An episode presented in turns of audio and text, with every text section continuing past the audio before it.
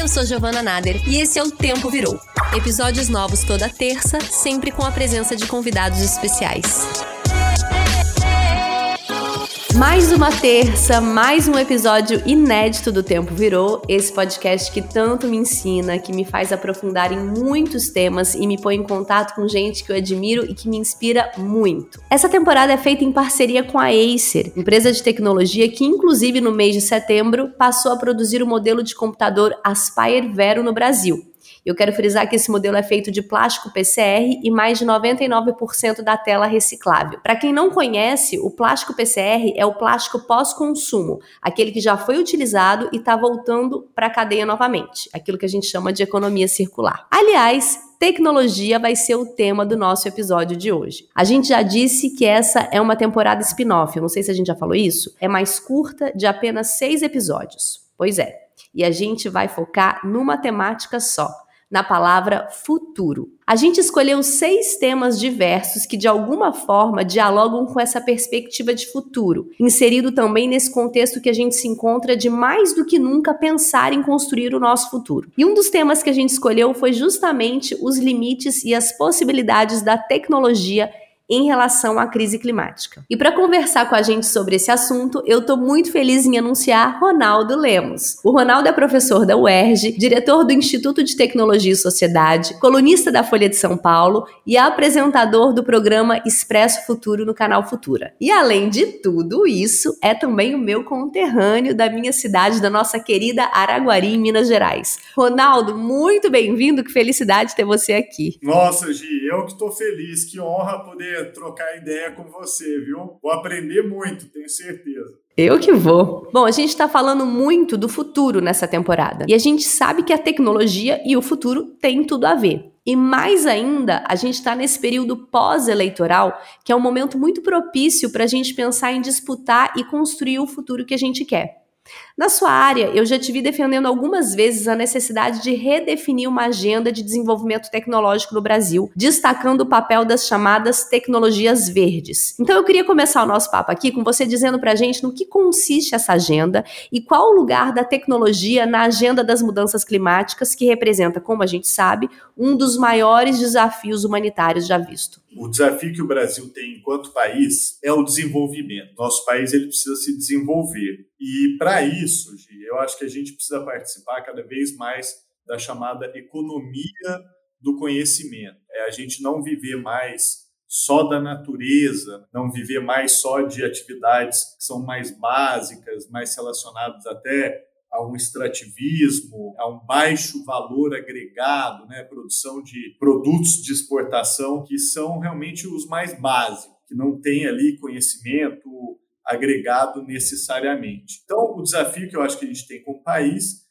é avançar nessa escala, é produzir conhecimento pequeno e grande que seja capaz de ser transformado em produtos e serviços e assim por diante. E o que está acontecendo é que o mundo está caminhando para um outro tipo de matriz energética. Né? A gente está passando pelo fenômeno do aquecimento global e a gente precisa fazer o mais rápido possível uma transição dos combustíveis fósseis, de você ficar lançando carbono na atmosfera e transformando a nossa atmosfera numa estufa, né, que fica aquecendo né, o planeta, para um, uma forma de matriz energética que diminua essas emissões e consiga, quem sabe até, começar a reverter quantidade de carbono na atmosfera. E um dos componentes para isso é a energia limpa. E uma das diferenças da energia limpa para a energia fóssil é que ela é uma forma energética que demanda muito mais conhecimento. Você precisa mover, por exemplo, para uma energia baseada e armazenada em baterias, como a gente vê acontecer hoje na Ásia. A produção de baterias é uma produção que cada vez mais envolve conhecimento embarcado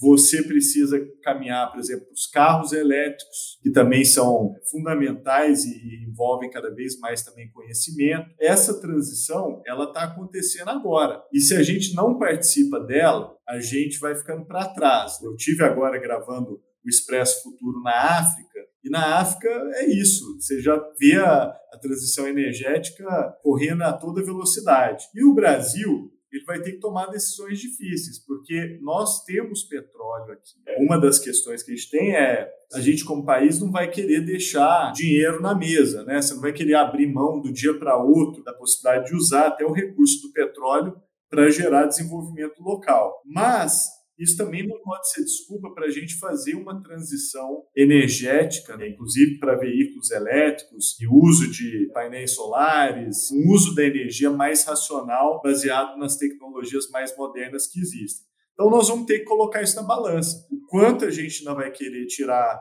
petróleo debaixo da terra e refinar e exportar e jogar isso na atmosfera, e o quanto a gente vai querer usar, por exemplo, a nossa matriz hidroelétrica durante a noite, por exemplo, que ela é menos utilizada, para carregar baterias, para carregar carros elétricos e com isso a gente caminhar para uma energia mais renovável, mais verde. Esse é o dilema que a gente vai ter como país. A gente vai ter que decidir o que, que a gente quer, que futuro a gente quer projetar para o nosso país e que caminho a gente quer seguir. O que não dá é não fazer nada, né? deixar a coisa simplesmente rolar. Nós vamos ter que tomar uma decisão consciente para saber qual caminho a gente vai querer trilhar nesse sentido.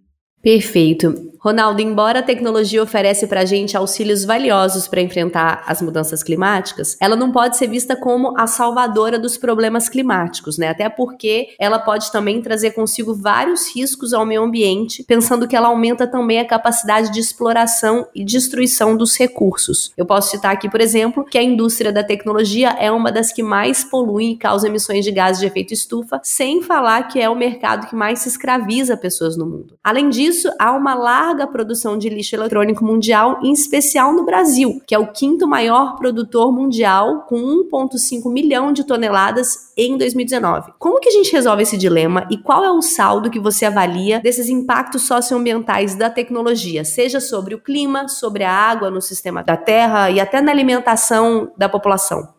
Então, esse ponto é importante. Tem muita gente hoje que acha e acredita no tal do solucionismo tecnológico, né? acha que a tecnologia vai resolver tudo. Até o aquecimento global, por exemplo.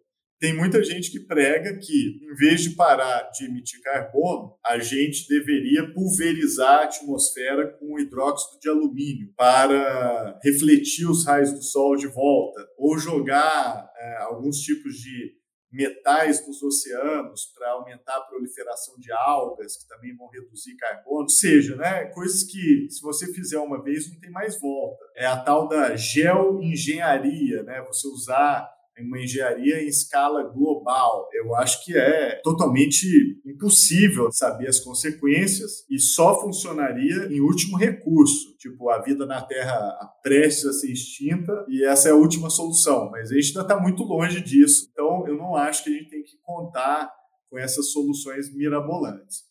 E a outra coisa é a questão da própria indústria da tecnologia, como você falou, é uma indústria que produz lixo, né? uma indústria que muitas vezes não tem a inteligência é, na sua cadeia produtiva, que é embarcada, por exemplo, no produto final que a, que a cadeia vende. O caminho para isso, Giovana, é no mínimo a da chamada economia circular, né? onde o, o lixo ele não existe, ele deixa de existir. Aliás, é um absurdo né, que a gente ainda lide com essa ideia de lixo. Né? É, lixo como uma coisa que você joga fora e nunca mais você olha para aquilo.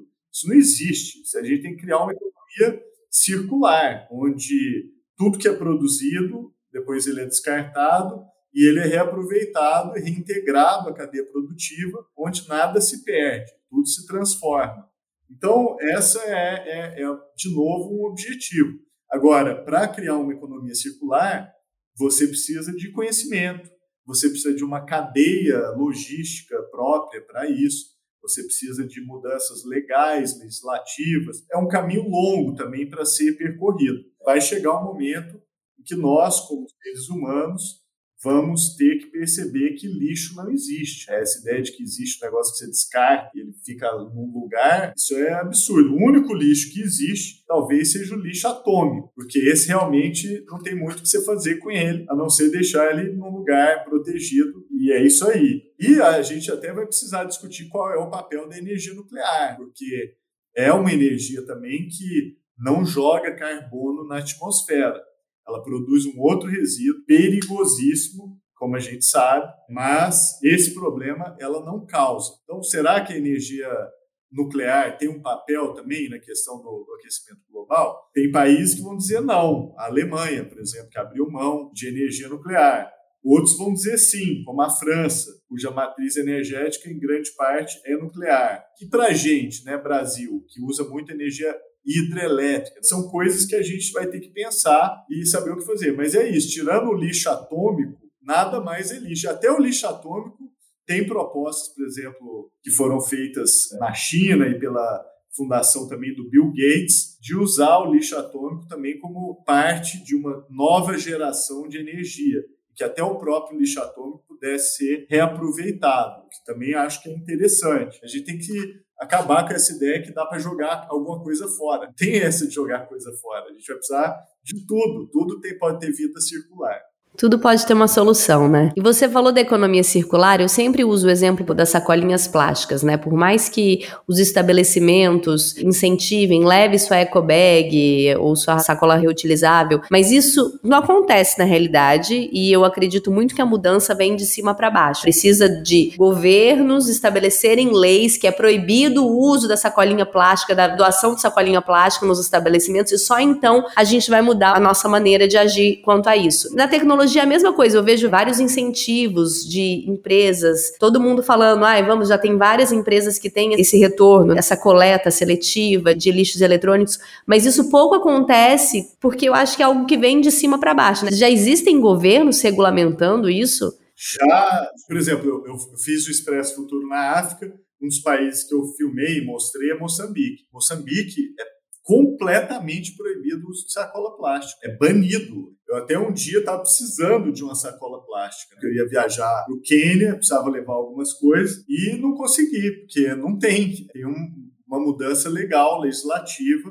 em que a sacola plástica foi efetivamente proibida. Então veja só, Moçambique, né, um país que geralmente a gente identifica com problemas, com desafios, que certamente eles existem, mas é um país que está tentando se modernizar rapidamente. Então, é um país jovem, é um país que, para a gente ter uma ideia, a, o continente africano hoje, a média de idade do continente é 18 anos, no Brasil é 34, né, e a gente está envelhecendo rapidamente. Então, lá é muita gente jovem, gente conectada, e não só isso, dando saltos relacionados à energia verde e relacionados às oportunidades que a mudança climática está trazendo. Então, Moçambique e outros países africanos já estão querendo se posicionar nesse lugar para, na medida em que o mundo caminhe para energia com base solar, elétrica, baterias, etc., eles já estejam lá, antes da gente até. E isso também se reflete em políticas ambientais, como essa, por exemplo, que é muito visível lá no país para quem visita,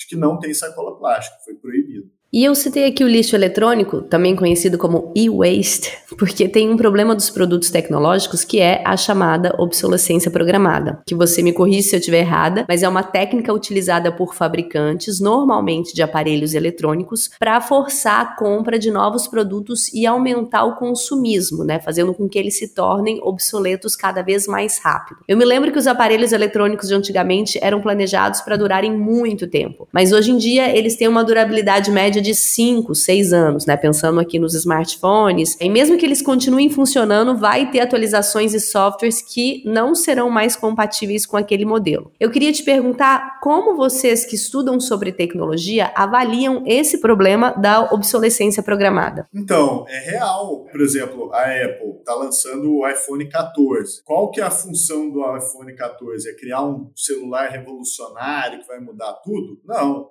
é tornar o iPhone 13 obsoleto. É você ter a sensação de que se você tem um iPhone 13, você já ficou para trás. A indústria de tecnologia, especialmente de aparelhos celulares, ela vem utilizando uma lógica que veio até da moda, que é a, lógica de o seu celular ele ser um símbolo de status ele ser um símbolo de distinção social, né? Então, quem tem um celular mais moderno. E mais do que isso, tal como a moda que precisa fazer uma coleção atrás da outra, e esse ciclo se acelerou hoje ainda mais, né, para tornar o ano passado obsoleto, né, para que as roupas que você comprou ano passado já não sintam tão legais quanto elas pareceram, né, alguns meses atrás, e aí você precisa comprar roupa nova, a indústria da tecnologia também tem feito isso com produto eletrônico. Toda vez que a Apple lança um celular novo, ela torna todos os outros que vieram antes mais obsoletos. Só que a gente está falando de uma indústria que precisa de lítio, precisa de níquel, precisa de cobre, precisa de terras raras. É muito complexo. Por exemplo, o mundo passa hoje por uma oferta muito pequena de cobre. O cobre está em crise há muito tempo. E a gente tem que lembrar que isso vem de mineração. Você precisa ter um impacto ambiental gigantesco para obter esses insumos e assim por diante. Isso acontece. Precisava, né, o iPhone 14 via alguns meses depois do iPhone 13, não precisava. Mas ele vem exatamente para tornar o anterior obsoleto e dar a impressão de que você precisa comprar um celular novo. O ciclo hoje é muito rápido. Às vezes as pessoas trocam de celular, tem gente que troca todo ano, que é um absurdo. Mas tem gente que troca de dois em dois, de três em três. Mesmo assim, é um consumo muito elevado né, para esses produtos. E o pior, muita gente joga o celular no lixo, não recicla o celular. Isso é uma loucura porque aí os metais que estão ali vão para o lençol freático, aquilo causa envenenamento de pessoas, de animais, é, é muito pesado. Do solo, né, e, e coisas que não tem volta. Mas a gente está vivendo num ciclo de obsolescência programada com certeza. É, o sistema ele é insustentável. Por mais que a gente entre a sustentabilidade em várias pontes, mas ainda assim, dentro desse sistema de produção frenética, nada se sustenta. E no início desse ano, o Twitter, né, uma das redes sociais mais acessadas do mundo, anunciou que não vai monetizar anúncios que trazem consigo desinformação sobre as mudanças climáticas. Entretanto, segundo a agência pública, o YouTube desobedece às suas próprias regras e monetiza conteúdos que negam o consenso científico sobre o clima. Eu sei que você também atua bastante pensando em como lidar com as fake news na era da informação, então eu queria te perguntar sobre como você vê essa relação entre a larga extensão da informação ou desinformação, no caso, nas redes sociais e o crescente discurso do negacionismo climático. Tem tudo a ver, Giovana. Inclusive, o clima é um dos principais pontos de ataque para fake news. Uma das estratégias a gente vê aplicadas a tudo, né, mas para o debate sobre clima, sobretudo, é o negócio de desacreditar as pesquisas científicas, os especialistas e até mudar o discurso. As pessoas estão vendo que está ficando mais quente. E aí falam: não, imagina, isso aí é temporário, é um ciclo de sete anos, daqui a pouco vai melhorar. As catástrofes ambientais estão acontecendo. Não, é só ver, né? É muito louco o que está acontecendo no mundo hoje.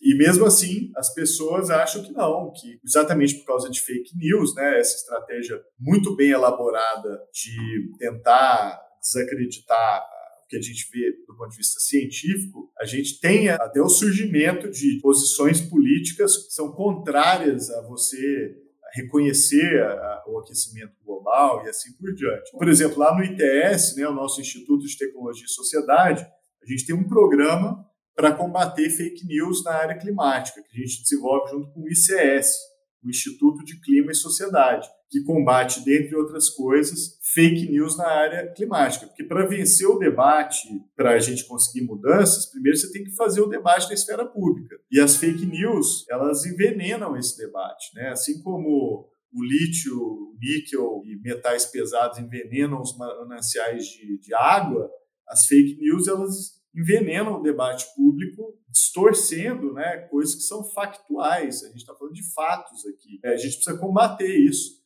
para o debate justamente avançar. Ronaldo, e apesar de muita desinformação, tem também um outro lado da moeda. Nas próprias redes sociais, a gente encontra perfis e conteúdos que contribuem fortemente para a conscientização das mudanças climáticas e seus riscos humanitários. O que, que você tem notado a respeito da disseminação de novas formas de comunicação e articulação de resistência política, cultural, como, por exemplo, dos povos originários do nosso país, né, que estão presentes aí em diversas ferramentas digitais como TikTok, Instagram, Instagram, etc. Eu acho fantástico. Eu lembro desde as primeiras iniciativas lá com o ministro Gilberto Gil, né, do vídeo nas aldeias e, e justamente isso, né, de permitir que os povos originários contem as suas próprias histórias, se relacionem entre si, inclusive, né, mediados pela tecnologia E isso está acontecendo cada vez mais. Então, por exemplo, há pouco tempo, alguns jovens conseguiram criar pela primeira vez, olha que loucura, um teclado no qual você consegue teclar com as grafias fonéticas de línguas de povos originários do Brasil. Olha só que loucura. É, se você falava uma determinada língua no Brasil, e são várias né, que existem no território nacional, quando você ia tentar escrever, você não conseguia, porque você não tinha os caracteres né, com as marcações fonéticas adequadas para escrever naquela língua. E agora, há pouco tempo, isso foi criado, o problema foi resolvido. Isso é genial, porque você abre a possibilidade de uma literatura escrita naquele idioma, registros, teses de doutorado, textos, vamos dizer, registros de tradições que muitas vezes eram passadas de forma oralizada, e agora você tem como passar isso também de forma digital. Então, é uma pequena gota no oceano nesse sentido de protagonismo. Como diz o Eduardo Vieira de Castro, os povos originários, eles não são o nosso passado, eles são o nosso futuro, porque a gente pode aprender muita coisa com eles. Eles são guardiões de um conhecimento avançadíssimo e que nós vamos precisar desse conhecimento para navegar o futuro, ainda mais se a gente tiver mudanças como a gente está tendo no clima e assim por diante. A gente precisa desse protagonismo, dessa visibilidade e do aprendizado, né, que essa oportunidade que a gente tem de ouvir nos povos originários, que isso nos permite. Então, cada vez mais a gente vai precisar disso. Biblioteca Ecológica. Olha, eu recomendo para o pessoal que está acompanhando a gente aqui os livros do Kim Stanley Robinson, que é um escritor de ficção científica, que eu acho que não dá nem para ser chamado de ficção científica, podemos chamar de ficção climática ou ficção de uma realidade muito próxima. E os livros dele são espetaculares. Tem livros dele que se passam no planeta Terra, tem livros dele que abrange Terra e Marte. Tem livros dele de viagens espaciais mais longas, todos com base em ciência hard, né? E o livro que eu gostaria de indicar é o livro que ele escreveu agora por último, que é o livro que se foca exatamente na questão climática e que tem um nome, tem tudo a ver com o seu podcast, de que é o Ministério para o Futuro, né? The Ministry for the Future. E é uma ficção climática, é uma ficção genial que já especula né, o que vai acontecer daqui a alguns 10, 15, 20 anos sem a gente fazer nada e como é que seria a vida na Terra no meio do aquecimento climático. E o livro já começa com tudo. Por exemplo, o personagem está na Índia e aí ele precisa se deslocar daqui até dois quilômetros para frente porque ele tem uma emergência, ele é um médico, ele precisa atender aquela emergência. Só que para se deslocar até lá, ele tem que planejar, porque a temperatura está alta demais. Então você não pode se deslocar de qualquer forma. Você tem que se deslocar com as proteções necessárias. O corpo, você tem que poupar energia para conseguir se resfriar. Não, o negócio assim, você fala, meu Deus, isso aqui não pode ser realidade. Então ele já começa te colocando na pele né, desse personagem que precisa fazer uma coisa que para a gente é óbvia, que é andar dois quilômetros, 20 quarteirões na cidade, que hoje você faria sem nem pensar, mas daqui a 20 anos deixa de ser óbvio. Para andar 20 quarteirões, você precisa de toda uma logística, de um aparato, de proteções especiais, porque você pode morrer no trajeto por causa do calor. É como se o Brasil, como se o mundo inteiro virasse o Vale da Morte, né, lá do, do, Grand Canyon, dos Estados Unidos, que é tão quente que se você fica lá exposto àquele lugar por muito tempo, você morre. E é por acaso que se chama o Vale da Morte. Então, ele vai falar sobre tudo isso. É um livro fantástico. The Ministry for the Future, do Kim Stanley Robinson. Eu nunca tinha escutado falar nesse livro, nem nesse autor. Adorei essa dica. É um gênio. É, eu sou um fanzaço dele. Ele até veio para a Flip de 2021, que foi a Flip online, infelizmente, a Flip durante a pandemia, e os curadores, né, o Hermano Viana e o Pedro Meira, trouxeram o Kim Stanley Robinson. Ele fez uma conferência genial na Flip, está em vídeo depois para quem quiser ver, onde ele fala sobre a obra dele. E, na minha opinião, é um dos maiores autores vivos. Vale muito a pena ler, porque é, é ciência pura transformado em narrativa e ficção. E, e esse livro, para todo mundo que se preocupa com o futuro da Terra, tem que ler, que aí você percebe do que, que a gente está falando, que a gente fica falando no abstrato, e o trabalho dele foi exatamente mostrar na prática o que, que vai ser viver com a Terra aquecida. E eu já falo, é assustador, é dos melhores filmes de Hollywood que poderia existir essa história dele, tá?